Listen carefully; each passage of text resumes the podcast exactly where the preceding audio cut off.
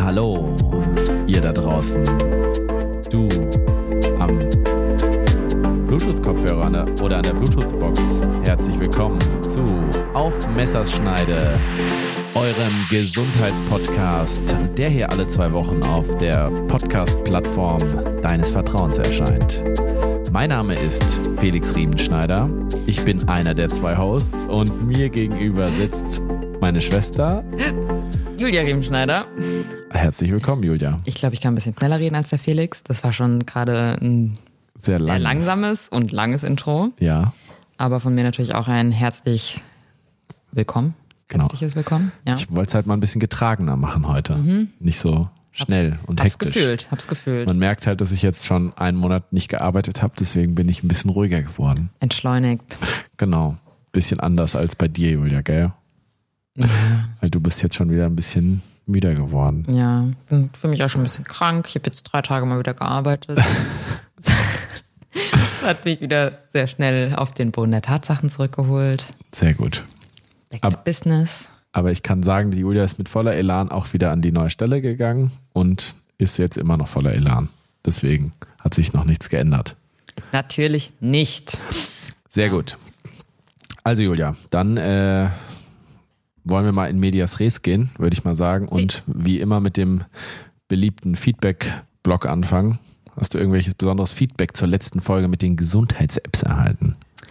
Ähm, besonders nicht. Ich glaube tatsächlich, dass es schon ein relativ unbekanntes Thema noch war für den einen oder anderen. Ja, Nach wie vor muss ich sagen, fand ich es echt eine mega gute Folge. ja, ich fand's auch gut. Sehr informativ, hat uns viel Nährboden geboten für den einen oder anderen Instagram-Beitrag, wer es Genau. noch nicht gesehen hat.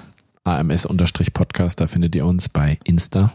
Kann man nochmal vorbeischauen. Genau, und an dieser Stelle würde ich sagen, nochmal vielen lieben Dank auch an die Charlotte, die ja, Ja, mitgemacht hat. Das war wirklich ein super Interview. Ja, haben Wir wir, haben auch, ja auch- viel lernen können. Viel gelernt, genau. Und genau, dann würde ich mal sagen, Julia, du hast die Zeitung durchgeblättert. Und ja, wir haben es ja auch das schon bei Instagram geteilt, nämlich die News. die News, genau. Da ging es vor allem einmal um den Ärztestreik, der am 31.01.2024 deutschlandweit stattgefunden hat, hat ähm, die Tarifverhandlungen betroffen an den Universitätsklin Universitätskliniken in Deutschland. Ähm, da haben ja der Marburger Bund vorwiegend zum äh, Streik aufgerufen. Man hat faire Arbeitsbedingungen gefordert in den äh, Universitätskliniken hierzulande.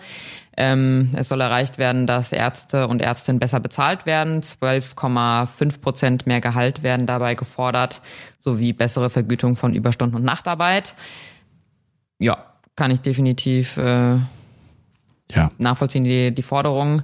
Ähm, insgesamt sind, glaube ich, in Hannover, wo die Hauptkundgebung war, äh, sogar 5000 Ärztinnen erschienen. Und ähm, genau, es waren dann schon Ärzte und Ärztinnen im zweistelligen Tausenderbereich, die dann tatsächlich Ja. protestiert haben. Ne? Es betrifft nämlich auch einfach 20.000 angestellte Ärzte deutschlandweit.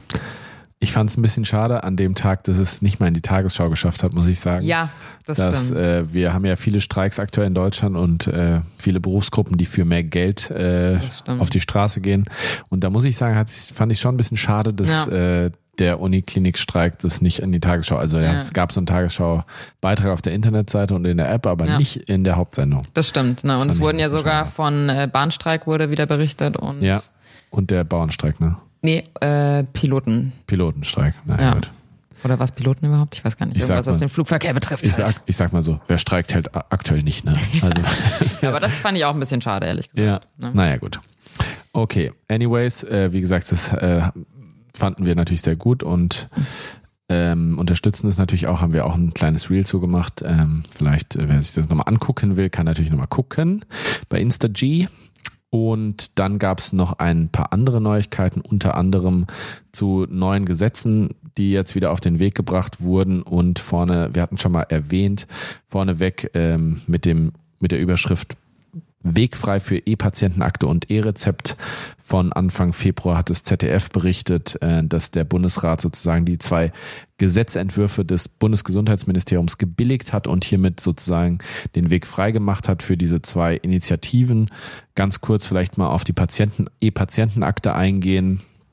Und zwar wird das verpflichten sozusagen ab 2025 und dann gilt so eine sogenannte Widerspruchsregelung und zwar man ist automatisch sozusagen dafür registriert, außer man ähm, widerspricht explizit, so ein bisschen ähnlich wie damals auch bei der Organspende ähm, ein Vorschlag ja war, der ja nicht angenommen wurde am Ende des Tages.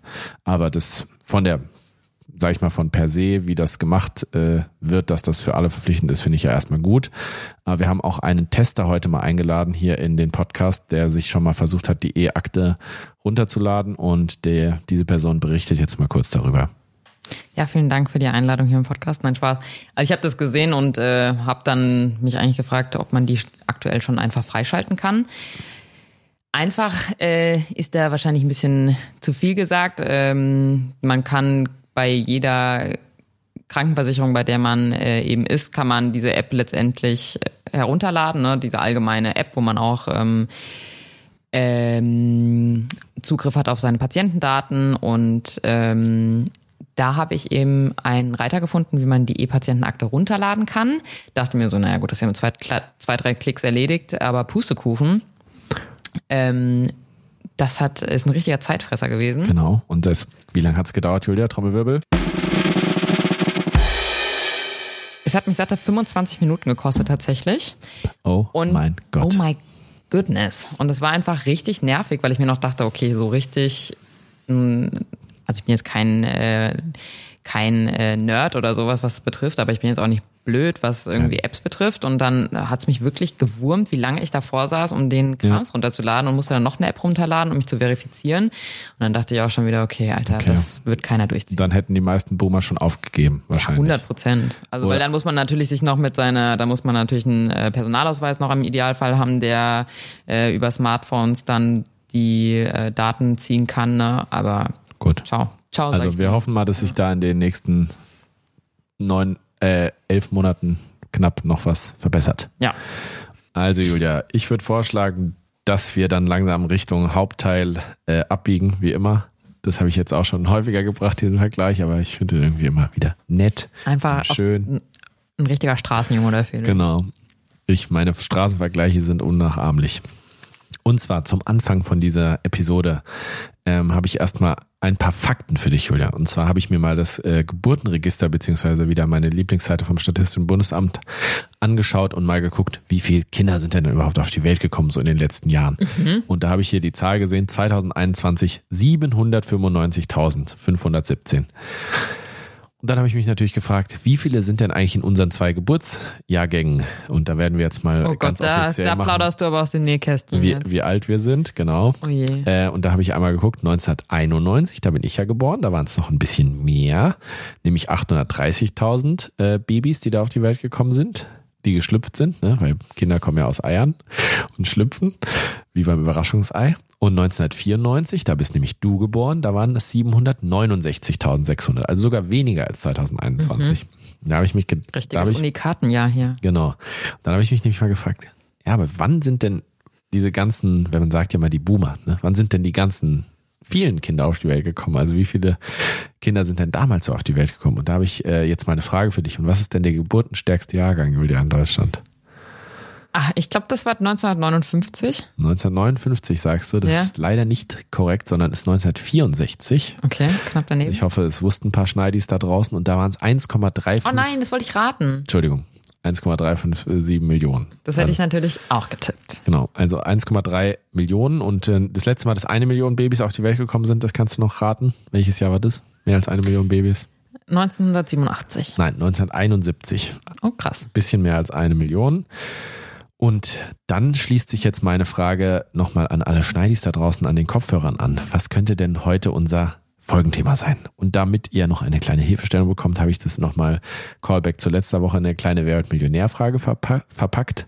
Und zwar, liebe Julia, du kannst auch nochmal mitraten, auch wenn du ja schon weißt, worum es heute gehen wird. Und zwar, wer hilft denn den Frauen am meisten bei der Geburt, sozusagen die Kinder auf die Welt zu bringen? Ist das A, der Storch? Ist das B, die Hebamme? Ist das C, der Arzt oder D, der Rein, die Reinigungsfachkraft? Puh, knifflige Frage, glaube ich. Ähm, Den aktuellen Schlagzeilen zufolge könnte es schon sein, dass mal eine ähm, Pflegepu Pflegeputzkraft. Ja, genau. Putzpflegehilfskraft. Ja, Pflege. Putzkraft hilft. Ja. Ähm, aber ich glaube, das können wir ausschließen. Der Storch, meiner Meinung nach, ist das ein Mythos. Das ist, ein, Ja. ist auch ein Krankenhausmythos. Das ist auch ein Mythos, ja. Das ist für die Ähm, nächste Mythos-Folge. Deswegen, da ich weiß, dass es definitiv nicht die Ärzte sind, Ja. bleiben eigentlich nur die Hebammen übrig. Genau, das ist auch korrekt. Und deswegen geht's die Woche über Hebammen und wie heißt noch der äh, männliche, das männliche Pendant? Entbindungspfleger. Genau. Und das äh, hat auch noch natürlich einen äh, aktuellen Anlass. Und zwar haben wir ähm, auch für die Folgewoche ein bisschen thematisch, äh, sagen wir jetzt schon mal Spoiler Alert, äh, was, was sich in diesem ähm, Dunstkreis, sage ich mal, der Geburt befinden wird. Äh, da möchte ich aber noch nicht zu viel verraten. Ähm, nichtsdestotrotz wollte ich dir natürlich jetzt erst nochmal die Bühne überlassen, liebe Julia, damit du jetzt nochmal deinen geliebten Pschyrembel aufschlagen kannst und uns nochmal sagen kannst, was die Begriffsdefinition denn genau sagt. Genau, also wir haben natürlich mal wieder im Shire Rembel nachgeschaut und letztendlich dort findet man noch den, äh, die Berufsbezeichnung Hebamme. Eine Hebamme ist eine nichtärztliche Geburtshelferin oder ein nichtärztlicher Geburtshelfer. Hebamme ist ein staatlich anerkannter Gesundheitsfachberuf, der über gesetzlich geregelte Vorbehaltsaufgaben verfügt. Nach Hebammengesetz ist der Arzt oder die Ärztin zur Hinzuziehung einer Hebamme bei der Entbindung verpflichtet. Das war tatsächlich schon mal der erste Fakt bei der Recherche, wusste ich gar nicht. Das wusste ich auch nicht. Ne? Also, dass man definitiv das den Hebammen oder Entbindungspflegern vorbehält, Kinder auf die Welt zu bringen, eigentlich primär. Ja. Ne? Genau. Wenn alles ohne Probleme läuft. Das wusste ich auch nicht. Dann haben wir uns auch nochmal die News angeschaut in dem Kontext Hebammen und da haben wir auch gesehen, dass ähm, Hebammen auch die gute alte Krankenhausreform natürlich breit kritisieren und zwar hier ein Beitrag vom 13.01.24 und zwar wurde dort kritisiert, dass äh, in der von der Regierung sozusagen beauftragten Regierungskommission für die äh, für die Reform weder Gynäkologen noch Hebammen sozusagen vertreten seien und unter den für die Gesetzesnovelle beauftragten oder befragten Patientengruppen seien Schwangere und Wöchnerinnen halt auch nicht sozusagen berücksichtigt worden. Ne? Und das hat äh, insbesondere die Vorsitzende von dem Berliner Hebammenverband kritisiert. Und das ist natürlich was, was ja auch im weitesten Sinne wieder gar nicht geht. Ne? Weil man kann ja nicht einfach so eine Gruppe, sage ich mal, komplett weglassen, gerade in einem Land, wo wir jetzt eher von der Geburtenarmut sprechen. Äh, finde ich das schon auch wieder ein äh, krasses Ding. Und auch, weil ja im weiteren Kontext, und das werden die meisten ja auch schon ähm, gehört haben, ne, dass gerade so ja immer gesagt wird, dass halt diese Geburten ja wenig Geld bringen würden und man ja dann auch irgendwie häufiger irgendwie Geburten einleiten würde, obwohl es nicht nötig äh, wäre. Und das war auch nochmal Kritik, die da aus einer Berliner Klinik kam in dem Zusammenhang und man sozusagen dann Profit auf Kosten der Mütter machen würde. Und das wäre ja was, was man ja dann auch mal in dieser Krankenhausreform, sage ich mal, in dem Aufwasch ja auch durch diese Vorhaltepauschalen vielleicht verbessern könnte. Und Ne, obwohl da im weiteren Kontext wurde dann noch gesagt, obwohl halt Hebammen fehlen würden, seien die Kreissäle immer voll und im Zweifelsfall würde das dann natürlich alles zur Last der Gebärenden gehen, die dann natürlich schlecht oder wenig betreut seien. Und auch bei Krankmeldungen, das war ein Einzelbeispiel aus dem Krankenhaus, äh, seien dann sozusagen sei eine Hebamme zum, für vier Gebärende gleichzeitig äh, verantwortlich, was ja natürlich auch, eine Geburt geht ja auch mal ein paar Stunden und nicht nur zehn Minuten, ähm, natürlich eine ganz schöne Nummer ist. Und ähm, ja, was halt auch schon nachgewiesen werden konnte, wie bei so vielen Dingen, die wir schon besprochen haben, wenn was besser betreut ist und das gilt auch für Geburten, dann gibt es auch einfach weniger Komplikationen. Das heißt, gerade in dem Bereich wäre es natürlich wünschenswert, wenn das sozusagen verbessert werden könnte im Rahmen der Krankenhausreform. Definitiv. Hm? Genau, der nächste Punkt, den wir äh, den man dann immer noch so hört, ist ja, dass die Kaiserschnittrate dann noch so steigen würde oder gestiegen wäre, weil das ja wohl noch ein eine Intervention ist, sage ich mal, die Geld bringt. Und zwar hat sich in Deutschland in den letzten 30 Jahren die Kaiserschnittrate etwa verdoppelt und zwar von 15 Prozent in meinem Geburtsjahr 1991 auf jetzt knapp 30 Prozent, 29,7 im Jahr 2020. Und da habe ich dir mal eine Statistik, Julia, mitgebracht, wo die OECD-Länder von 2021 verglichen wurden. Und da kannst du mal sagen, wo Deutschland da ungefähr steht oder beziehungsweise wie man das ungefähr im internationalen Vergleich einordnen kann. Mhm. Ja, so im mittleren Drittel würde ich sagen. Ne? Also es gibt schon deutlich stärkere Länder in dieser Kategorie, muss Gen man sagen. Genau, was mich schon erstaunt hat, auch, dass die Türkei zum Beispiel und Ja. Korea, die haben über 50 Prozent Kaiserschnittrate, ne? in, in der Türkei fast 60 Prozent. Und auch Länder, mit denen wir uns ja gern vergleichen, wie jetzt zum Beispiel, keine Ahnung, USA oder United Kingdom, die sind so wie wir ungefähr auch, Ja. ne? liegen so bei 32, 31 Prozent. Und nur Länder, die jetzt deutlich weniger haben, sind dann zum Beispiel Holland mit 15 Prozent, Norwegen, Schweden, Dänemark, die so bis zu 20 Prozent haben. Also Gut, da hätte ja. man sich nochmal auf die Suche begeben können, ob es da irgendwelche Ursachen für gibt. Sprich, Genau. Also hatten wir vorhin schon mal drüber gesprochen, quasi bei Risikoschwangerschaften, ob es da einfach mehr von gibt, schon alleine, weil die, das Alter der Mütter steigt. Ja, ne? genau. Oder ob das wirklich irgendwie darauf zurückzuführen ist, dass die beschleunigt wurden, die Geburten einfach. Ja. ja Oder geplante Sektios waren, ne? wie gesagt, das Einzige, was ich ja da nur in dem Kontext, sage ich mal, zu denken geben Mhm. möchte, ist, man kann jetzt nicht sagen, dass wir im äh, internationalen Vergleich, weil das könnte man ja annehmen, wenn man Mhm. so eine Statistik dann liest, dass wir die, äh, dass wir da weit auf Platz eins sind und Ja. alle anderen äh, OECD-Länder, mit denen man sich halt so vergleicht, sage ich mal, weit weniger Mhm. Kaiserschnittraten haben, aber das ist ja auch nicht der Fall. Ne? Das heißt, Ja. es kann schon sein, wir wissen ja, wir kennen ja die Realität, wie bei so vielen Eingriffen ist es ja meistens, die Wahrheit liegt in der Mitte. Es wird eine großzügige Indikation bestimmt häufiger mal gestellt, aber es wird auch nicht nur von diesen 30 Prozent wird nicht äh, zwei Drittel Quatsch-Kaiserschnitte sein. Mhm. Schon krass, ne? wenn man jetzt auch mal sich nochmal die Türkei anschaut. Über die Hälfte da sind tatsächlich Sektios, ne? Ja, also Kaiserschnittgeburten. ja. Krass, ja, ja, gut. hätte ich auch nicht gedacht. Gut, Julia, dann wollen wir uns doch mal auch wieder dem Beruf noch mal ein bisschen weiter nähern und da ist ja immer ein Teil dazu erstmal, wie wird man denn überhaupt Hebamme? Genau, das haben wir uns mal angeschaut. Letztendlich war es eine lange Zeit ein dualer Ausbildungsberuf, der in der Regel 450 Stunden Ausbildung mit zwei Tagen die Woche Berufsschule und sonst einem äh, praktischen Teil beinhaltet hat. Das Ganze hat sich aber zum 1. Januar 2020 aufgrund einer ähm, Gesetzesreform für Hebammen geändert und ist jetzt zu einem Regelstudiengang umgestaltet worden. Ja, also das letztendlich setzt voraus, dass man einen zwölfjährigen, über zwölf Jahre einen Schulabschluss ähm, absolviert hat oder dass man eben als Quereinsteiger zum Beispiel nach vorangegangener Ausbildung zum Gesundheits- oder Krankenpfleger ähm, zur Kinderkrankenpflegerin oder ähm, zum Beispiel abgeschlossenen äquivalenten Studiengängen im Ausland ähm, absolviert hat, um dann eben nochmal für ungefähr sechs bis acht Semester diesen Ja. Studiengang zu absolvieren, Genau, also da hat man ja anscheinend schon mal den Beruf versucht, ein bisschen zumindest aufzuwerten. zu akademisieren. Genau, das Genau. war letztendlich EU-weit beschlossen worden, hatte ich gelesen und ja, soll dann so ein bisschen den wissenschaftlichen Aspekt, glaube ich, da, Ja. dahinter nochmal stärken. Ähm, es wird auch irgendwie ein großer Wert auf ähm, Naturwissenschaften, naturwissenschaftlichen Background gelegt, also dass man solche Ja. Fä- Fächer zum Beispiel auch im Abitur hatte, ähnlich wie beim Medizinstudium Ja. eigentlich auch. Ne? Wie gesagt, ist ein dualer Studiengang, der aber natürlich dann auch finanziert wird zum Teil über das also über die drei Jahre, die das ungefähr äh, umfasst, verdient man da monatlich zwischen 1200 und 1450 Euro brutto. Okay, Ähm, ist ja schon mal nicht ganz so schlecht. ja. Weiß ich jetzt nicht, wie die Range so liegt bei anderen ähm, Ausbildungsberufen. Ja, ne? aber ist jetzt zumindest Beziehungsweise nicht ist ja kein, also ist ja ein dualer Studium. Studiengang. Genau. Sorry, genau. Ja, ich weiß gar nicht, ob ich es dir mal Mhm. erzählt hatte, aber ich wurde ja mal gefragt, sogar am Anfang von meinem Berufsleben, ob ich nicht, damals, als das auch eingeführt wurde, ob ich nicht eine Vorlesung halten will, Anatomie für Hebammen.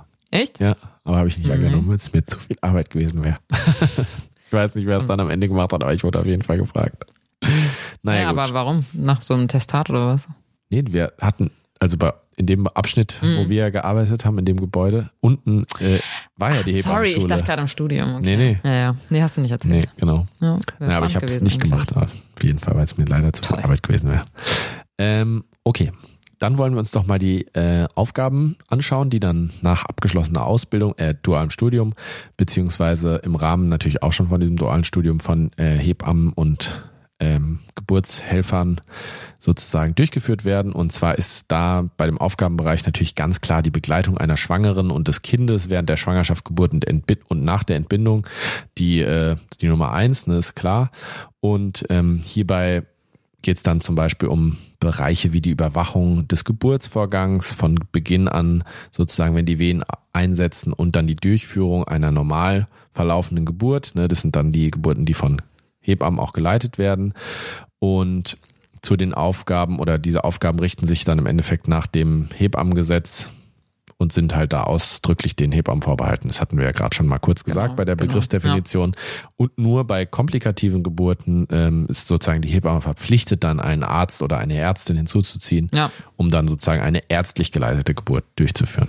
Genau. Ne? Aber ich glaube, so wie das ich jetzt gehört hatte, als ich mich mal umgehört habe bei ähm, Müttern, ist es ja eher so gang und gäbe, dann so kurz vor knapp nochmal den Arzt uns dazu zu rufen ja. und das sonst halt ausschließlich eigentlich ähm, Hebammen im Kreissaal dann ja. eben die Schwangere begleiten. Ne, darüber hinaus ist es auch so, dass man sich ja häufig schon bevor die Geburt ansteht, umschaut nach auch einer ambulanten Hebamme, die einem dann gegebenenfalls vor der Geburt und auch vor allem nach der Geburt begleitet. Ähm, soll halt den Hintergrund haben, dass äh, das einfach vor der Geburt schon mal ja letztendlich mit der Familie abgecheckt wird, ähm, ob da alles dann ja. geregelt wurde, wenn das Kind dann nach Hause kommt ähm, dass die Eltern vorbereitet sind auf den Tag. Und äh, dann vor allem danach kommt es immer, glaube ich, ein bisschen drauf an, auch wie äh, gut man zu Hause zurechtkommt. Dann kommt die Hebamme nochmal und hilft natürlich beim Stillen. Ähm, es wird geschaut, dass das Kind den Perzentilen gerecht dann zunimmt und größer wird. Und ähm, genau auch, wie das mit Säuglingspflege zu Hause, sprich Baden und ähnlichem läuft. Ja, ne? sehr gut. Genau, du hast ja gerade schon angesprochen, ne, die Hebammen haben auch verschiedene Einsatzgebiete. Ne? Nicht alle. Hebammen arbeiten in Krankenhäusern oder in Geburtskliniken, aber halt unter anderem auch. Ne? Und dann äh, haben wir sozusagen zwei Bereiche, nämlich einmal die Angestellten und einmal die freiberuflich tätigen Hebammen. Angestellt dann im klassischen Sinne natürlich in Kreissälen, in Kliniken, Wochenbettstationen, also gerade für die Zeit nach der Geburt, in Hebammenpraxen.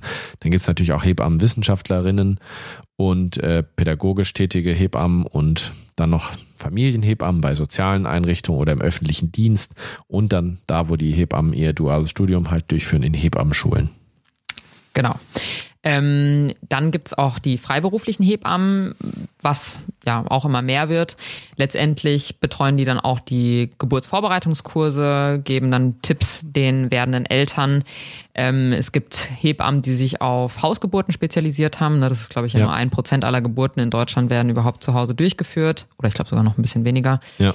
Ähm, und dann die dann eben nach Hause kommen nach der Geburt und einem, wie gesagt, so ein bisschen Unterstützung und äh, Starthilfe noch geben für das gemeinsame Familienleben. So, dann hattest du ja eben schon mal gesagt, es wurde ja schon mal durch EU-Gesetz so ein bisschen der Beruf generell aufgewertet, zumindest auf dem Papier.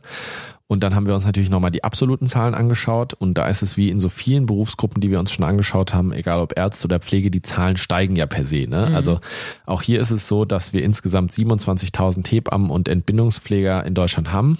Ähm, im Vergleich zum Jahr 2000, wo ja noch eine höhere oder ungefähr gleich viele Kinder auf die Welt gekommen sind, hatten wir 16.000. Das heißt äh, deutlich mehr äh, auf dem Papier. Und dabei liegt auch gleichzeitig der freiberufliche Anteil äh, so hoch wie noch nie. Ne, hatten wir eben kurz Unterschied angestellt freiberuflich gesagt. Und da sind wir von äh, einer bei einer Zahl von 18.000, äh, die freiberuflich tätig sind und davon aber nur 4.000, die auch Geburtshilfe anbieten, ne, die auch die Geburt mit durchführen. Mhm. Den Rest haben wir ja gerade gesagt, was die sonst noch so machen. Und das ist ja natürlich auch wieder so, dass man dann im ersten Moment denkt, ja, da müsste ja eigentlich alles laufen, aber wir, wir kennen es ja schon aus den anderen Bereichen durch steigende bürokratische Aufwände, ähm, hohe Dienstbelastung etc., dass das halt immer der Schein trügt. Ne? Viele arbeiten nur Teilzeit oder halt machen keine Geburten, ne? dann bringen die im zweitesten, im weitesten Sinne jetzt auch nicht jeder schwangeren Frau dann äh, gleich viel, immer blöd gesagt. Und da richtet sich auch ein bisschen die Kritik von der, vom Hebam Deutschen Hebammenverband hin. Und zwar haben die gesagt, es gibt keinen Fachkräftemangel im klassischen Sinn, sondern es gibt einen Mangel an, oder es gibt halt inakzeptablen Mangel an guten Arbeitsbedingungen. Ne? Also das mhm. heißt, wie in so vielen Bereichen halt ähm, zu lange Bereitschaftszeiten, zu weite Wege, Durchschließung von vielen Geburtsstationen in Kliniken, worauf wir auch nochmal zu sprechen kommen werden. Und dann auch noch ein Grund, warum halt viele Hebammen freiberuflich keine außerklinische Geburtshilfe anbieten, ist halt, weil da wohl hohe Haftpflichtprämien ähm, sozusagen die Frauen dran hindern oder die Männer und Frauen, die Geburtshilfe anbieten, ja. das zu bezahlen. Ich weiß jetzt nicht, wie teuer das dann wirklich ist, aber werden schon ein paar tauig sein. Ja, das ist ja auch bei Ärztinnen und Ärzten je nach Zuständigkeitsbereich mehr oder weniger. Ja, auf ja. jeden Fall. Und ich meine, man muss ja auch ganz ehrlich sagen, ich glaube auch so diese äh, diese Motivation von Menschen, andere Menschen irgendwie juristisch in die Pfanne zu hauen, die Ja. ist halt einfach gestiegen. Ja. Ne? Also kann ich mir auch vorstellen, dass man, also dir wurde ja sicherlich auch schon mal mit dem Anwalt gedroht. Klar. Ja. Und das wird ja bei Hebammen, ist halt ein sensibles Thema einfach, glaube ich auch. Und ich meine, alle sind Ja. unter Stress und Emotionen. Aber, Ja, wahrscheinlich nie, äh, außer bei jetzt lebensbedrohlichen Zuständen, wo es so krass emotional ist wie bei der Geburt. Ja, voll. Das glaube ich auch. Naja gut, dann hatten wir eben schon mal gesagt, die Geburts, ähm, die Geburtsstationen gehen auch immer weiter zurück, also überhaupt Orte, wo Geburten durchgeführt werden. Und da sind wir seit 1991 auch wohl auf dem Rückgang und zwar mittlerweile um 40 Prozent, also fast die Hälfte der Geburtsstationen Deutschlands sind mittlerweile geschlossen, weil sich halt wohl für Krankenhäuser ähm, die Geburtshilfe so wenig nur rentiert und halt Dazu kommt noch der Personalmangel, weshalb auch die Ampelregierung da wohl schon reagiert hat und sich im Koalitionsvertrag vorgenommen hat, eine 1 zu 1 Betreuung bei der Geburt erreichen zu wollen. Das haben wir ja oben schon mal bei der Kritik gehört, dass es wohl dann häufig halt 4 zu 1, also 1 zu 4 besser gesagt ist.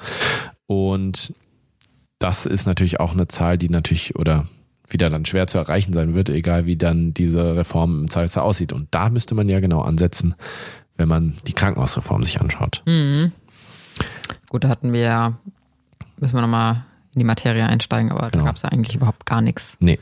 Und wenn es da News gibt, zu. dann würden wir wahrscheinlich auch nochmal ein kleines Update hier euch liefern. Hell yeah. Genau. Ansonsten, ähm, ja, hat Felix ja angesprochen. Letztendlich äh, wird natürlich auch mal nach Alternativen gesucht, wie man eben Hebammen jetzt nicht nur im Krankenhaus äh, unter ärztlicher, sag ich mal, Koordination beschäftigt oder eben, dass die Hebamme freiberuflich tätig ist. Äh, auch dafür gibt's verschiedene innovative Projekte, würde ich es mal Ja. nennen. Ähm, genau, du kannst ja gerade mit dem ersten nochmal anfangen, das hattest du ja Genau. rausgesucht. Also da gibt es einmal den Hebammenkreissaal. Das ist quasi ein Bereich, der ist auch im Krankenhaus, also wie der normale Kreissaal, aber halt sozusagen ein Bereich, wo halt primär Hebammen tätig sind. Und ähm, das ist halt für Frauen gerade ein Angebot, die halt jetzt keine Risikoschwangerschaft haben, die halt eine, wo die wahrscheinlich eine, unkomplika eine unkomplizierte Geburt ansteht.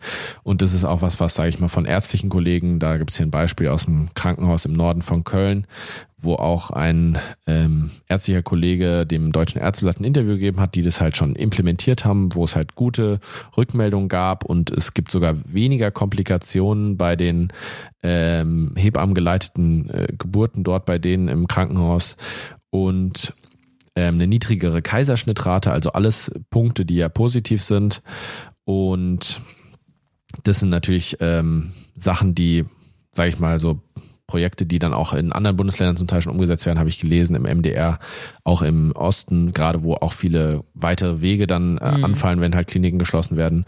Und das ist natürlich was, was positiv ist, wenn das so ein bisschen selbstständigeres Arbeiten vielleicht auch fördert, was natürlich attraktiv ist, wenn man sich Ja. nicht immer so als zweiter Mann oder zweite Frau neben dem Arzt oder der Ärztin fühlt. Ja.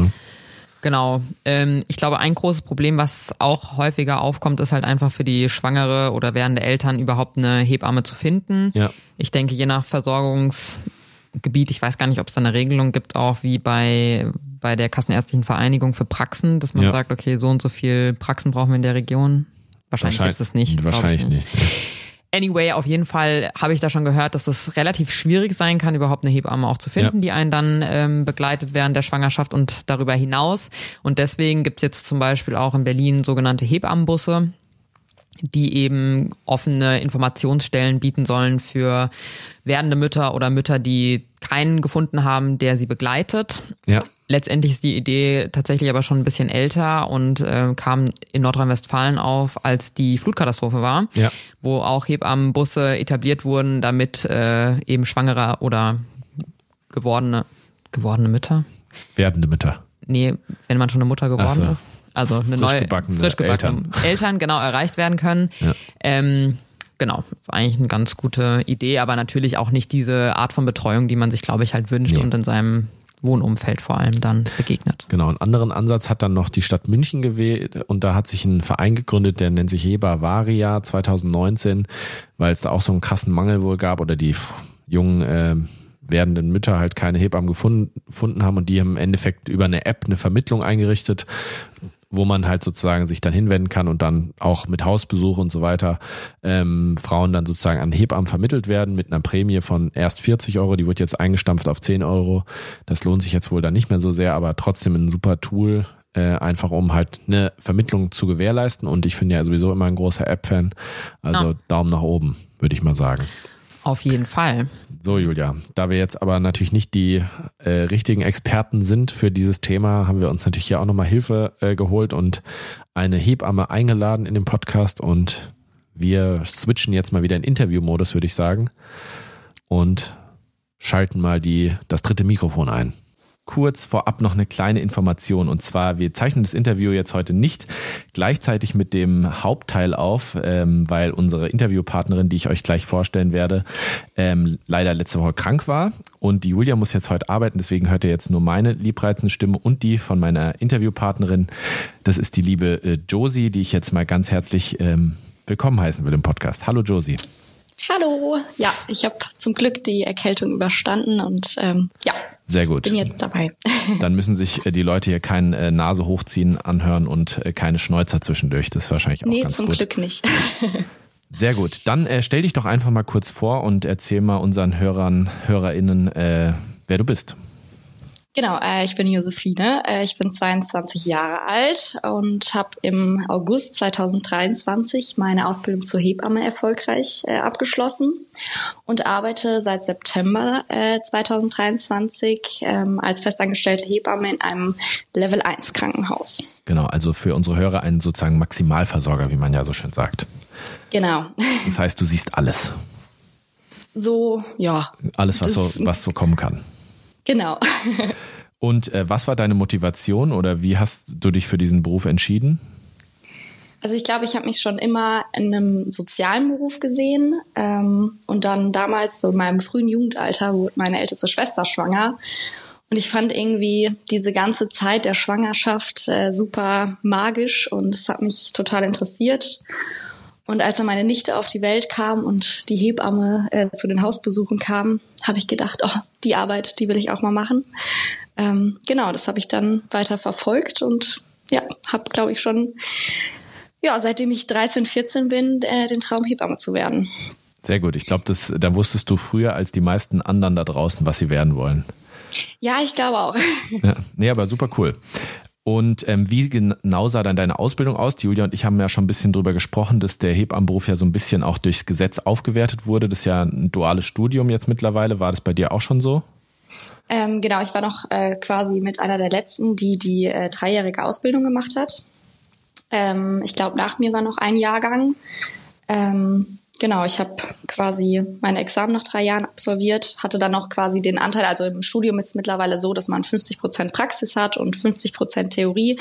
Bei mir war das noch anders gestaffelt, also ich hatte jetzt beispielsweise 70 Prozent Praxis und 30 Prozent Theorie und hatte am Ende nicht äh, quasi die Bachelorarbeit. Das unterscheidet sich so ein bisschen. Okay. Und wir haben auch angesprochen, dass man ja mittlerweile schon einen Verdienst in der Ausbildung bekommt oder im dualen Studium. War das bei dir auch schon so oder? Weil, wie gesagt, das wurde ja so ein bisschen aufgewertet. Hast du Geld bekommen oder war das noch, sage ich mal, nur dieses Ausbildungsgehalt? Ähm, ja, genau. Ich hatte das Ausbildungsgehalt. Ähm, das hat sich in den drei Jahren immer gestaffelt. Ich habe in jedem Jahr ein bisschen mehr verdient. Ja. Ähm, aber ich glaube, die, die jetzt gerade das Studium machen, verdienen tatsächlich äh, sogar mehr, weil äh, Verdi sich da ein bisschen eingeschaltet hat und ähm, ja, die haben einen besseren Verdienst. Okay, also würdest du sagen, prinzipiell für dich war der Verdienst okay oder würdest du sagen, das war schon gerechtfertigt, dass das jetzt nochmal angepasst wurde?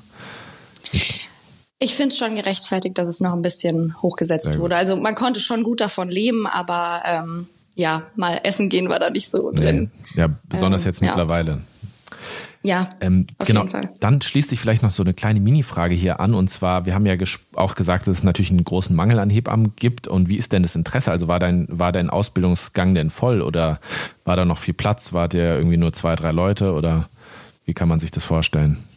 Ähm, ich glaube, das Interesse an der Ausbildung oder jetzt am Studium ist schon sehr groß. Ich bin tatsächlich erst ein Jahr später ähm, reingekommen. Also im ersten Jahr hatte ich eine Absage und habe dann ein Jahr okay. mit einem FSJ überbrückt ähm, und wurde dann ähm, im zweiten Jahr genommen. Also das Interesse ist schon groß, aber während der Ausbildung haben viele ähm, quasi noch abgebrochen und haben dann doch gesehen, nee, mag ich doch nicht. Aber an sich, also in meinem Jahrgang ähm, waren tatsächlich fünf, 50 Hebammen, die ausgebildet wurden. Okay. Ähm, genau, also es ist schon ja Interesse vorhanden. Okay, und gibt es genug Stellen, wo ausgebildet wird? Ich weiß nicht, weil du hast dich ja wahrscheinlich, du kommst ja jetzt auch nicht äh, dann aus Frankfurt, wo du die Ausbildung ja gemacht hast, sondern äh, bist ja ein bisschen von weiter weg, also jetzt in Anführungszeichen weiter weg hergezogen. Aber gab es viele Stellen, wo man sich da ausbilden lassen kann oder ist das auch rar gesät?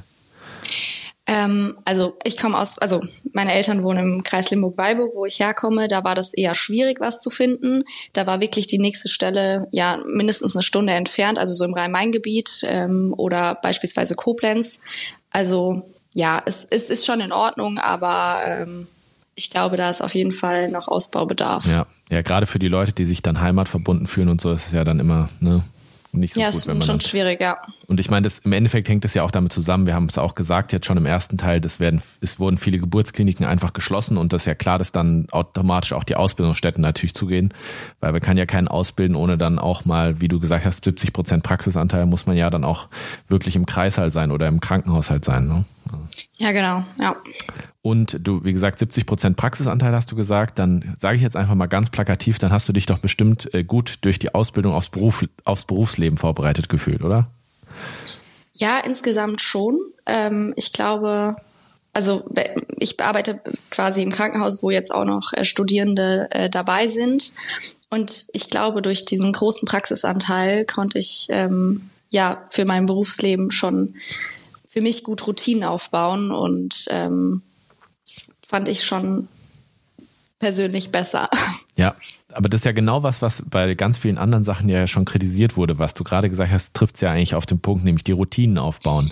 Weil das ist ja das, was einem so ein bisschen auch die Angst nimmt von den, vor den vor diesem neuen, äh, vor dieser neuen Welt äh, mit dem Arbeiten, wenn man halt gerade keine Routinen hat, wenn man sich alles erstmal neu erarbeiten muss. Und das ist ja super, wenn das bei euch so, sage ich mal, geklappt hat.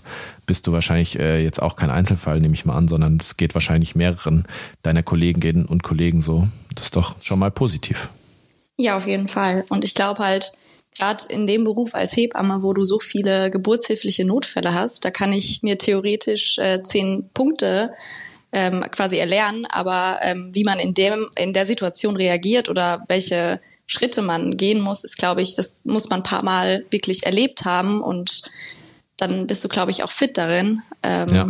da adäquat zu handeln. Ja, und es nimmt dir dann auch die Angst, wenn du, wenn du weißt, ja, ich habe das ja schon mal fünfmal gesehen, fünfmal erlebt und dann wird es jetzt beim sechsten Mal, wenn ich alleine bin, auch wahrscheinlich gut gehen. Ja, auf jeden Fall, ja. Gut, dann hat ja die Ampelregierung, um jetzt nochmal den nächsten Punkt sozusagen hier aufzugreifen, sich auf die Fahnen geschrieben im Koalitionsvertrag eins zu eins Betreuung während der Geburt. Wie sieht die Realität aus? Ja, also es ist schon ähm, ja eine gute, ein guter Vorschlag. Ich glaube, dass man dann schon ein verbessertes Geburtsergebnis hat und die Interventionsrate gesenkt werden könnte. Aber ähm, ja, in der Realität sieht es oft ganz anders aus. Ähm, ja. Wegen, also wir haben einfach einen großen Mangel an Hebammen. Wir betreuen zeitweise zwei bis drei Frauen gleichzeitig. Ähm, natürlich gibt's auch mal Dienste, die sind ruhiger, wo man das dann umsetzen kann, aber das ist einfach na, ja nicht die Realität. Also ja. ja. Ja, wir haben auch äh, dann äh, Artikel gelesen aus Berlin, wenn halt ein, zwei Leute krank sind, bist du halt auch schnell mal bei einer 1 zu 4 Betreuung oder so. Und da gibt's einfach, wie du selber gesagt hast, einfach noch zu wenig Fachkräfte in dem Moment. Ne? Ja, auf jeden Fall. Und viele gehen halt auch aus ja, den Kliniken raus, ja. weil man einfach diese ähm, hohe Arbeitsbelastung hat. Ja. Ähm, man dauerhaft unterbesetzt ist und ja, das muss man schon wollen. Ja, das ist ja auch was, was wir immer, oder sag ich mal, oder schon häufiger gesagt haben. Das ist ja die eine Seite, ist ja diesen Beruf aufzuwerten, ne, was wir auch gesagt haben, die kriegen jetzt mehr Geld, äh, die Schülerinnen äh, mit der dem dualen Studium ähm, und so weiter. Aber das, was ja eigentlich noch viel wichtiger ist, ist, wenn du dann im Beruf ja wirklich bist oder du hast einen Praxisanteil und siehst dann ja, okay, im Krankenhaus ist ja Katastrophe, da habe ich ja gar keinen Bock drauf, egal wie viel Geld ich krieg. Du musst ja erstmal schauen, dass die Leute, die im System sind, zufrieden sind, weil die sind ja die, die Werbung machen am Ende des Tages, ne? Dein großes Vorbild war ja auch eine Hebamme. Dich hat ja auch jemand aus dem Beruf quasi motiviert, das zu machen. Weißt du, wenn die da hingekommen wäre damals zu deiner Schwester und hat gesagt, boah, gar keinen Bock, hier neunte Frau heute schon wieder, ich bin echt am Limit, dann hättest du wahrscheinlich auch gesagt, okay, ist magisch, aber ist, sie, scheint, sie scheint sehr müde zu sein. Ja, ich glaube, dass so der Beruf ähm, sehr romantisiert dargestellt wird und ähm, wenn man das dann wirklich am eigenen Leib zeitweise erfährt, ähm, dass man dann schon einen anderen Blick darauf hat. Ja. Ich finde, es ist auf jeden Fall ein wunder, wunderschöner Beruf, wenn du wirklich das umsetzen kannst, was du gelernt hast, äh, Zeit für die Frau hast. Ähm, aber so sieht einfach nicht die Realität nee. aus. Und ich glaube, das macht es halt auch für viele unattraktiv und viele reduzieren ihre Stellen in den Kliniken, ähm, werden eher, also gehen eher in die äh, ambulante ähm, Hebammenarbeit. Ähm, ja. Genau, das haben wir auch gelesen, dass äh, der Anteil der ambulant tätigen Hebammen ist so hoch wie noch nie sozusagen. Und da gibt's aber wohl die Hürde, dass da wohl die Versicherungsprämie, also die muss, muss sich ja Haftpflicht versichern, das muss wohl auch relativ teuer sein, weswegen dann viele nicht die Geburtsbetreuung sozusagen mit anbieten im ambulanten Bereich. Weiß nicht, ob du ähm, dazu was sagen kannst. Genau, es sind einfach äh, steigende Kosten für Geburtsschäden ähm, ja vorhanden und deswegen ist einfach die, also diese Versicherungsbeiträge sind einfach in die Höhe geschossen ja. und man muss einfach dann dabei schauen, wie man dann auch irgendwie noch wirtschaftlich arbeitet, dass man dann ja. auch mit einem Plus rausgeht. Ähm, man trägt ja nicht nur die Haftpflichtversicherung, auch die Sozialversicherung und die Rentenversicherung. Ja. Ähm, ja, man hat auch irgendwie kein festes und geregeltes Einkommen. Ja. Ähm, auf jeden Fall. Ist schon auch schwierig, ja. Und dann wahrscheinlich auch noch weite Wege. Du musst ja dann, die wohnen ja dann nicht alle bei dir direkt im Dorf oder im Viertel. Und genau, dann passt du die Anschaffung von einem Auto noch, ähm, ja. all das und dann kriegst du ja auch nur eine Pauschale pro Hausbesuch. Ja. Ähm, und wenn man das dann mal wirklich ähm, runterrechnet, dass sich das lohnt, dann hätte man pro Hausbesuch 20 Minuten, was ja, ja absolut utopisch ja, ist. Das äh, funktioniert ja nicht, bis man reingekommen ist, Schuhe ja. ausgezogen hat, Hände gewaschen hat. Alles, also funktioniert ja, nicht. Auf keinen Fall. Allein schon Parkplatz suchen kann ja mal 20 Minuten dauern, wenn du irgendwie in der Stadt arbeitest. Also. Auf jeden Fall, ja. Genau. Okay, ähm, dann haben wir hier noch als nächsten Punkt sozusagen, weil wir jetzt ein bisschen schon über ambulant und stationär gesprochen haben, beziehungsweise im Krankenhaus arbeiten. Ähm, was sind da für dich die Vorzüge? Also ich vielleicht mehr Flexibilität, wenn man ambulant tätig ist, kann man sich besser einplanen oder also du bist ja jetzt noch im Krankenhaus, weil du auch frisch angefangen hast, aber wie beurteilst du das? Was sind da die Vorzüge? Also ich glaube, im Krankenhaus sind auf jeden Fall die Vorzüge, dass man auf jeden Fall geregelte Arbeitszeiten hat, ähm, einen bezahlten Urlaub, bezahlte ja. Mutterschutz oder Elternzeit, wenn man selber sich vielleicht dazu entscheidet, Kinder zu bekommen. Ähm, das sind auf jeden Fall schon Vorzüge, die du einfach in der ambulanten Arbeit nicht hast. Ähm, da kannst du zwar deine Arbeit flexibler einteilen, aber ähm, hast auch auf jeden Fall, wenn du beispielsweise außerklinisch äh, Geburt, äh, Geburtshilfe anbietest, auch noch immer die Rufbereitschaft. Ähm, ja, und was halt aber im Krankenhaus ähm, das Manko ist, dass man einfach immer im Schichtdienst arbeitet und eine super hohe Arbeitsbelastung hat. Ja. Und nicht, ja, Zeit für eine Patientin hast. Ja, und ähm, vielleicht kannst du da nochmal dann ein bisschen drauf eingehen, weil du hast ja vorhin auch gesagt, ihr habt dann auch häufig die Situation, wenn du eine 1 zu 2, 1 zu 3 Betreuung hast, wie kann man sich das so ein bisschen vorstellen? Also ihr springt ja dann quasi von Patientin zu Patientin oder von äh, Schwangerer zu Schwangerer oder wie, äh, wie läuft es dann ab? Ihr geht einfach immer auf die Klingel oder ähm, ihr müsst ja auch ein bisschen eure Routinen so abarbeiten, sage ich mal. Ihr habt ja auch ein paar To-Dos, die ihr dann pro Patientin halt habt. Ja, ich muss auch, also ja, man geht dann auf die Klingel und ja. ich glaube, oft hat die Frau gar nicht eine Hebamme, sondern ja. es ist manchmal einfach ein Gemeinschaftsprojekt. Wer hat gerade Zeit, auf die Klingel zu gehen? Ähm, ja, und ich glaube, dass in diesen Momenten viel interveniert wird, auch durch uns, ähm, dann ist halt mal schnell eine PDA gelegt, weil ja. dann ist die Frau ruhig. Ja. Ähm, sie ist händelbarer mit, also wenn sie Schmerzen hat, braucht sie einfach, hat sie viel mehr Bedarf, dass wir quasi an ihrer Seite stehen. Ja. Ähm, ja, das sind einfach so Dinge. Und wir verpassen, glaube ich, auch super viel, weswegen, glaube ich, auch oft die Sektiorate in die Höhe steigt. Ja. Äh, vielleicht noch ganz kurz zur Erklärung für unsere Hörer. Erinnern, äh, das, eine PDA ist eine Betäubung sozusagen von der unteren äh, Lendenwirbelsäule, wo dann quasi die Beine und der Bereich, also der Schambereich der Frau halt betäubt wird durch ein äh, Lokalanästhetikum, was quasi an den Rückenmarkskanal gespritzt wird und dadurch halt eine bessere Schmerztherapie möglich ist oder die halt die werdenden Mütter dann sozusagen schmerzarm oder schmerzfrei sind im Optimalfall. Nur zur genau. Erklärung. Und wie läuft dann die Kommunikation mit den Ärzten ab? Also bei euch, wenn ihr gerade, wenn ihr so eine Betreuungsrate habt, die dann ein bisschen in die Höhe steigt, dann müsst ihr ja dann andauernd, muss ja dann auch eine Ärztin oder ein Arzt um euch herum springen oder wie sieht das aus? Ja, also bei uns tatsächlich eher weniger. Wir rufen eher die Ärzte, wenn quasi irgendwas pathologisch wird. Ja. Aber die Betreuung an sich ähm, ist schon hauptsächlich Hebammenarbeit. Ja. Ähm, und der Arzt wird dann quasi nur gerufen, wenn irgendwas nicht so läuft, wie es laufen sollte. Ja.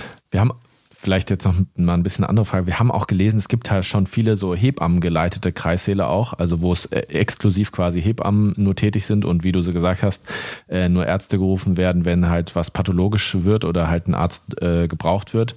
Gibt es das auch bei dir in der Klinik oder ist das noch so, sage ich mal, bisschen gemischter. Ähm, genau, nee, wir haben auch äh, quasi, wir bieten auch den Hebammenkreissaal an für Frauen, die einfach äh, keine Risiken mitbringen. Ja. Ähm, aber es wird tatsächlich ähm, wenig umgesetzt, ja. weil wir unterbesetzt sind und der Hebammenkreissaal verlangt einfach, dass zwei Hebammen dort abgestellt sind und wir einfach oft nicht die Kapazität haben. Ja. Ähm, und Frauen im Hebammenkreissaal bekommen halt kein stärkeres Schmerzmittel. Also sie können Buscopan oder beispielsweise Paracetamol bekommen und das war's. Ähm, und dann sind die Frauen auch natürlich betreuungsintensiver. Ja, natürlich.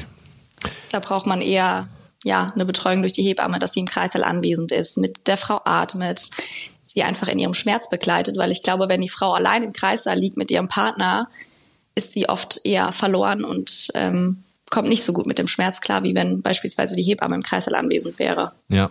Und gerade wenn natürlich die Betreuung auch nicht so gut ist, dann ist natürlich auch so, dass halt Frauen, die vielleicht sich nicht so gut in Anführungszeichen auf die Geburt vorbereitet haben oder sich das anders vorgestellt haben, natürlich noch mal schwieriger, nehme ich an. Weil die dann natürlich denken, so ja, hier ist ja die ganze Zeit jemand, ich bin ja hier rundum versorgt, aber das ist ja, entspricht ja nicht der Realität. Und das führt ja auch nochmal zu mehr Ängsten wahrscheinlich bei den Frauen. Die sind ja dann wahrscheinlich auch häufig überrascht, ach du Schreck, wie läuft es denn hier ab? Ja, ich glaube, dass schon viele mit einer anderen Vorstellung da reingehen. Ich glaube, sie denken, sie betreten den Kreissaal mit äh, anfänglichen äh, Geburtswehen ja. und die Hebamme ist nonstop an der Seite. Und das ist ja auch wirklich, also ich finde es nicht verwerflich, dass sie das erwarten. Das sollte eigentlich eine erfüllbare Erwartungshaltung sein. Ja. Aber ähm, es ist einfach nicht gegeben. Und ich glaube, dass die Frauen dann schon mit nicht, also mit einem nicht so positiven Geburtserlebnis oft da rausgehen. Ja. Und das ist ja das, was wir, oder sag ich mal, was wir auch mal so ein bisschen versuchen. Wir wollen ja hier äh, Verbesserungen äh, ein bisschen machen oder Verbesserungsvorschläge. Und dann ist es natürlich so, wir suchen ja immer, einmal haben wir gesagt schon, wir versuchen die Ausbildung zu verbessern, ein bisschen mehr Geld, hoher Praxisanteil, das ist ja was, was in Anführungszeichen der Realität entspricht. Dann ähm, auf der Arbeitsebene halt eine bessere Betreuungsquote wäre auf jeden Fall wünschenswert und dann auf der Patientenebene, sage ich mal, das ist ja eigentlich was, wo du jetzt selber gesagt hast, da kann man vielleicht gar nicht so viel verbessern, weil das natürlich auch was ist, was man den Patienten halt oder den Frauen nicht vorwerfen kann, dass sie sagen, ja, ich äh, natürlich wünsche ich mir eine 1 zu 1 Betreuung und bin jetzt hier nicht im Survival Camp Geburt äh, und guck mal, wie ich irgendwie ja. mit, mit einer zehn Minuten Hebamme irgendwie über ein paar Stunden Geburt äh, durchkomme. Also ich oder muss ja, man da viel also, Aufklärungsarbeit leisten noch bei den Frauen? Ich glaube, dass also das größte Problem ist der Personalmangel, aber ich glaube auch, dass ähm, beispielsweise bessere Konzepte im Krankenhaus unsere Lage auch verbessern könnten, wie beispielsweise Wehenzimmer, ja. weil wir haben oft Frauen, also man nennt es Latenzphase, das ja. sind einfach, wo die Frauen kommen und Wehen haben, die aber noch nichts wirklich zur Geburt beitragen, also die einfach eher so vorbereitend sind, wo sich noch nicht, also wo die Frau sich einfach nicht aktiv unter Geburt befindet.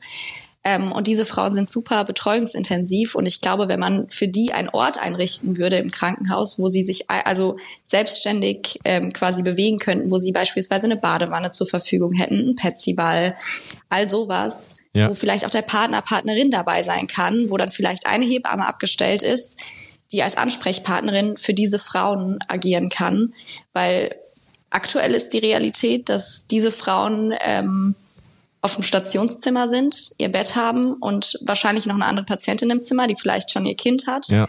wo sie einfach ähm, ja diese Zeit nicht so gut überbrücken kann, wo sie natürlich den Kreißsaal aufsucht und sie zu uns kommt, wir viel mit ihr kommunizieren müssen, ihr die Lage erklären müssen. Ich glaube, das frisst auf jeden Fall viel Zeit. Ja. Ähm, und auch, dass die Frauen oft super schlecht vorbereitet sind. Das fällt mir immer mehr auf, dass sie überhaupt, also sie, sie gehen in die Geburt und denken, ja, das wird schon irgendwie. Aber Geburt, also das ist sowas Komplexes und ähm, ich glaube schon, dass viele Frauen sich darauf besser vorbereiten sollten. Ja.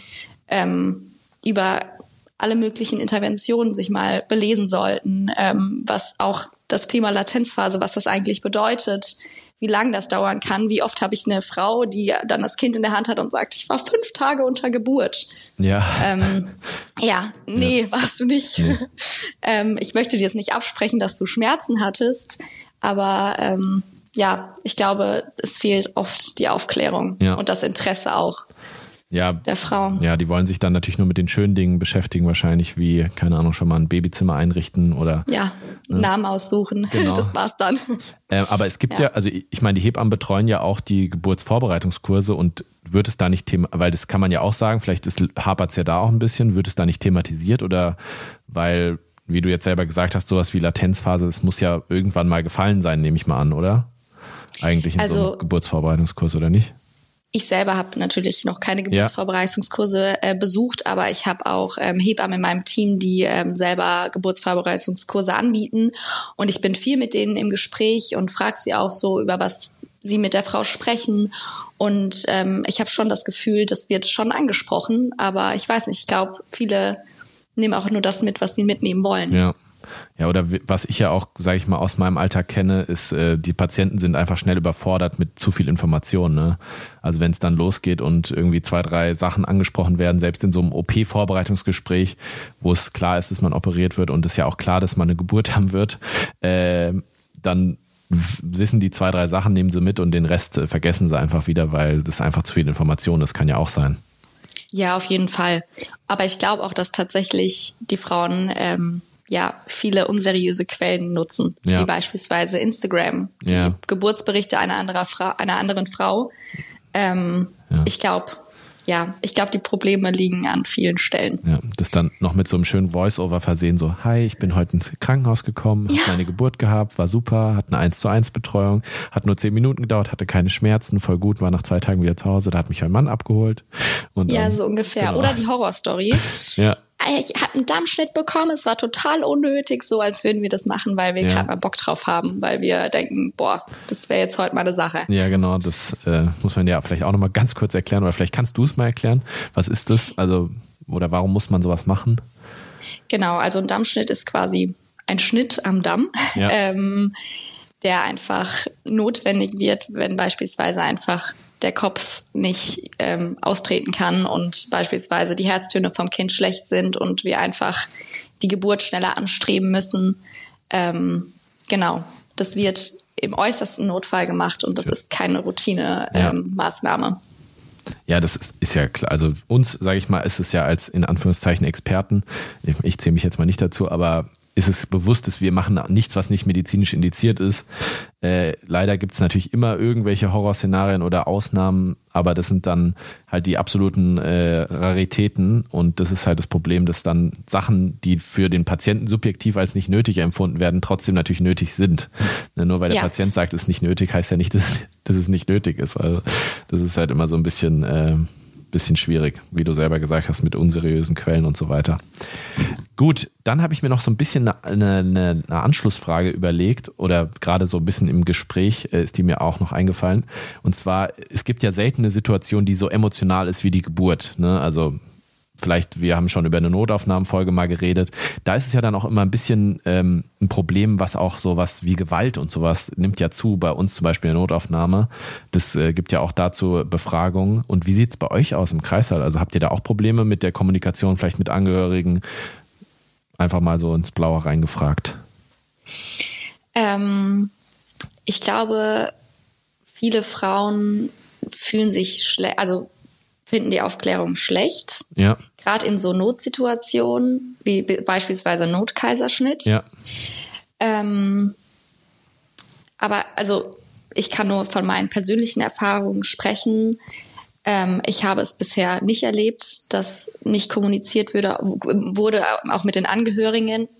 Ähm, ich glaube, manchmal ist einfach nicht die Zeit da. Ja. Manchmal ist einfach ähm, in dem Moment nicht die Priorität, dem Angehörigen oder der Patientin genau zu erklären, was jetzt hier gerade passiert. Ja. Ähm, ich glaube, es ist zeitweise wichtig, im Nachhinein ähm, über Geburt zu sprechen, ja. auch mit der Frau, ihr den Raum zu geben.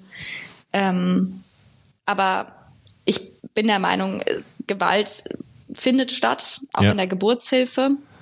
Ähm, ich persönlich musste es zum Glück noch nicht erleben. Ja. Ähm, aber ich glaube, insgesamt läuft es ganz gut. Ja, also es ist meistens natürlich ein respektvoller Umgang, so ist ja bei uns auch und so soll es ja auch sein und auch bleiben. Ja. Und dann hast du noch gesagt, du hattest äh, es eine zu, also diese Geburtskomplikation, dass das ja auch äh, da Klagen gibt oder wie hat ganz vorhin schon mal gesagt, weil das ja auch einen Einfluss hat auf natürlich auf Versicherungsprämien etc. Äh, sind die Leute da auch williger irgendwie dann zu klagen, wenn sie sagen, ja hier der Dammschnitt war nicht nötig oder kriegt ihr da was mit? Ich glaube schon, dass ähm, mittlerweile eher die Tendenz dazu geht, dass man Angst haben muss, verklagt zu werden. Ja, ja, das ist natürlich dann auch wieder ein Grund, warum man den Beruf nicht macht, wahrscheinlich. Ja, auf jeden Fall. Und ich glaube, dass auch dann viele unnötige Interventionen stattfinden aus Angst, dass man verklagt wird. Ja. Gut, dann wollen wir doch noch mal oder wolltest du willst du noch was loswerden? Irgendwas, was was dir noch auf der Seele brennt? Aktuell nicht.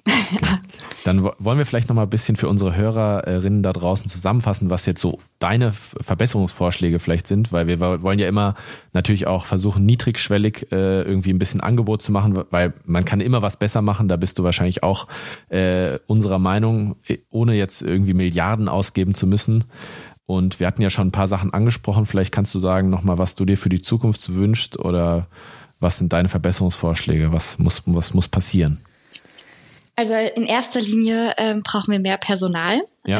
Das wäre äh, auf jeden Fall, glaube ich, so das Wichtigste, damit wir einfach mehr Zeit für die Patientin haben. Ähm, dann auf jeden Fall ähm, bessere Vorbereitungen, dass die Frau nicht die Verantwortung an der Kreissaaltür an die Hebamme abgibt, sondern ähm, ja selber auch informiert äh, in die ganze Geburt geht ähm, und dass einfach vielleicht neue Konzepte erarbeitet werden, die natürlich auch für die Krankenhäuser kostenintensiver wären, aber was vielleicht einfach ähm, mehr Zufriedenheit schafft, wie beispielsweise Wehenzimmer ja.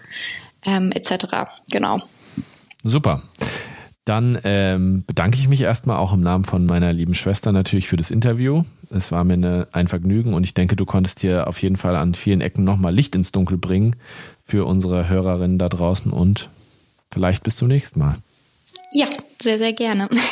Gut, dann würde ich sagen, an dieser Stelle sehr herzlichen Dank an Josie und Felix für dieses äh, super interessante Interview und vor allem der lieben Josie nochmal vielen Dank für den Einblick in ihren Beruf und ihren Berufsalltag und ja, einfach auch an der Stelle wieder sehr schade zu sehen, wie etwas so Schönes dann doch irgendwie mit Negativität behaftet ist, wenn man sich vorstellt, dass man dann doch einfach seiner Arbeit nicht so gerecht werden kann, wie man möchte und ja. dann gerade in so einer Geburt dann unter Umständen werdenden Müttern nicht so beistehen kann, ja, wie man sich das vorstellt. Ja, ne? aber ich fand es prinzipiell auch einfach positiv natürlich, wenn man sieht, äh, wie super ähm, sag ich mal, die Reise auch von der Josie jetzt gewesen ist über dieses Vorbild damals mit der ja. Schwester, die das Kind bekommen hat. Ja. Und dann ist ja schon so aus maximalen Idealismus, sag ich mal, da reingegangen. Ja, voll. Und äh, ist jetzt ja auch noch nicht äh, komplett demotiviert.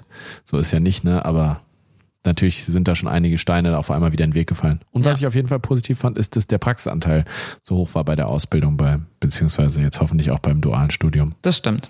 Das stimmt auf jeden Fall. Gut, Julia, da ich dich jetzt ja hier wieder gegenüber sitzen habe, ähm, denke ich mal, kommen wir nicht drum herum, noch mal ein kleines Outro äh, abzufeuern. Und ähm, du hast ja, also ich habe ja die letzten Wochen immer geraten, aber du hast mir ja quasi die Idee jetzt für die. Ich habe ja, ja. Ich habe sie in den Schoß gelegt. Ich hatte im Dezember mit einer Freundin mal gesprochen und die hatte mich, mich dazu inspiriert, weil sie tatsächlich dasselbe Spiel, was wir jetzt gleich spielen werden, mit einem sie ist Anästhesistin, also mit einem, ich glaube, es war ein Chirurg, dann dementsprechend gespielt ja. hat, wo sie nämlich ihn herausgefordert hatte, ähm, Hunde zu erraten anhand von ihrem Bellen. Ja, genau. genau. beziehungsweise von Hundegeräuschen. Genau, deswegen an der Stelle nochmal liebe Grüße an dich, Flumi. Wenn du diese Folge hörst, danke für diese großartige Idee. Ja. Und äh, genau, wir sind ja kleine Hundenerds und werden jetzt mal unser Wissen. Die Julia wird ihr wissen. Okay. Genau. Ich werde mein Wissen unter Beweis stellen. Okay, also wir, ich spiele das immer so ein bisschen im Hintergrund ein und äh, die Julia fängt da einfach an zu raten und dann gucken wir mal, ob sie drauf kommt. Wir fangen mal an mit dem ersten Hund.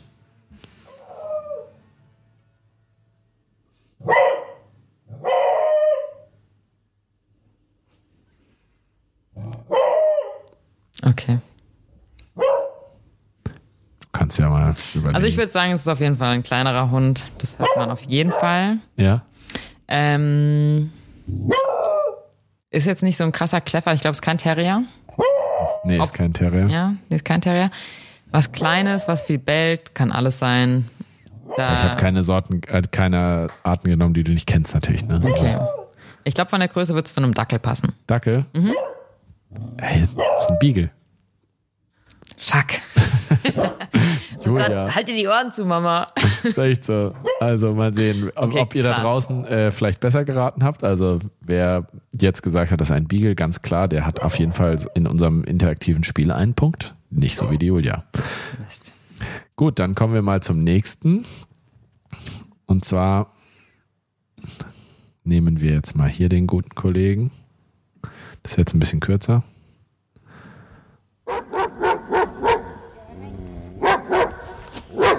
Großer Hund auf jeden Fall. Größerer Hund, ja.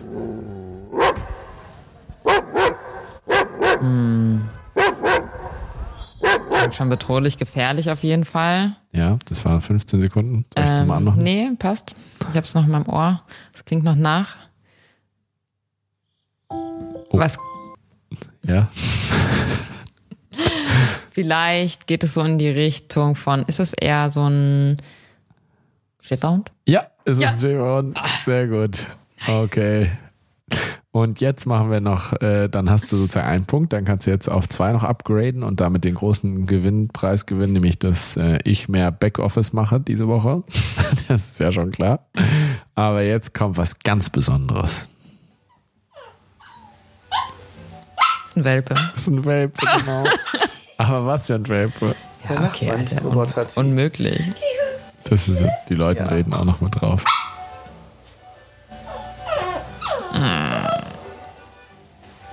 Oh Gott. So ein kleiner Jack Russell Terrier? Ja, richtig, ja. Ein Ja. kleiner Jack Russell Terrier. Dazu muss man dazu sagen, dass der erste Hund, den wir hatten, auch ein Jack Russell Terrier war. Die Jackie. Die, hieß Jackie, war ein passend Jack Russell Terrier. Vielleicht können wir auch ein Bild posten dann dazu. Das wäre auch ganz witzig. Sehr gut, Julia. ich bin wow. positiv überrascht. Krass, ja, das mit dem Beagle ärgert mich aber ein bisschen. Ja, ich hatte auch noch einen Dackel, aber den Ja, lassen wir jetzt mal weg. Ich habe, also wie gesagt, äh, wir haben ja viele Hunde in der Familie und Dackel und Beagle und äh, Jack Russell Terrier war auch Teil des Potpourris, mit dem wir groß geworden sind. Rudels. Schäferhund nicht. Ja. Aber ähm, genau, das hat die Julia doch heute wieder gut gemacht, würde ich mal sagen. Thanks a lot. So, Julia, was bleibt uns sonst noch übrig, als was zu sagen? Wir freuen uns weiterhin sehr, wenn ihr uns fleißig folgt, wenn ihr uns weiterhin anhört auf der Podcast-Plattform eures Vertrauens, wenn ihr uns dort abonniert, wenn ihr uns dort Sterne gebt, da freuen wir uns, uns insgeheim. Ich äh, gucke wirklich relativ häufig nach und immer wenn ich sehe, dass jemand wieder ein Sternchen dagelassen hat, es geht mir das Herz auf. Das Genauso wie mit unserem Instagram-Account. Wir geben uns wirklich viel Mühe mittlerweile. Ja. Es macht auch riesen Spaß. Äh, auch da findet ihr uns unter AMS-Podcast. Wir freuen uns über jeden Einzelnen, der dazukommt. Wir sind Ja. über jeden Einzelnen sehr traurig, der uns verlässt. Das stimmt. Ähm, Aber wir können es auch verstehen, weißt du? Nicht jeder, man kann nicht Ja. jeden mitschleifen. aber trotzdem, ja, Ja. genau. Trotzdem denke ich dann immer, ah, da wurde wieder eine Person gehackt und muss ihren Instagram-Account löschen. Ist so. Schade. Und wer uns eine E-Mail schreiben will, kann es natürlich auch tun mit auf messerschneide podcast at gmail.com erreicht ihr uns, wer Folgenvorschläge hat oder ähnliches. Ähm, genau, immer her damit. Wir haben noch viele Ideen, aber wir sind natürlich auch immer, freuen uns immer über externes Input. Und damit verabschieden wir uns auch in dieser Folge wieder von euch da draußen. Ihr dürft jetzt wieder den nächsten Podcast vielleicht anhören oder vielleicht auch einfach langsam euch fertig machen, weil ihr noch einen Termin habt oder ein Date heute Abend. Wer weiß es schon so genau. Eh, Wir wünschen euch auf jeden Fall alles Gute. Liebe Julia, ich spiele jetzt mal langsam hier die Musik ein und sag schon mal Bussi Baba. Bussi, bussi.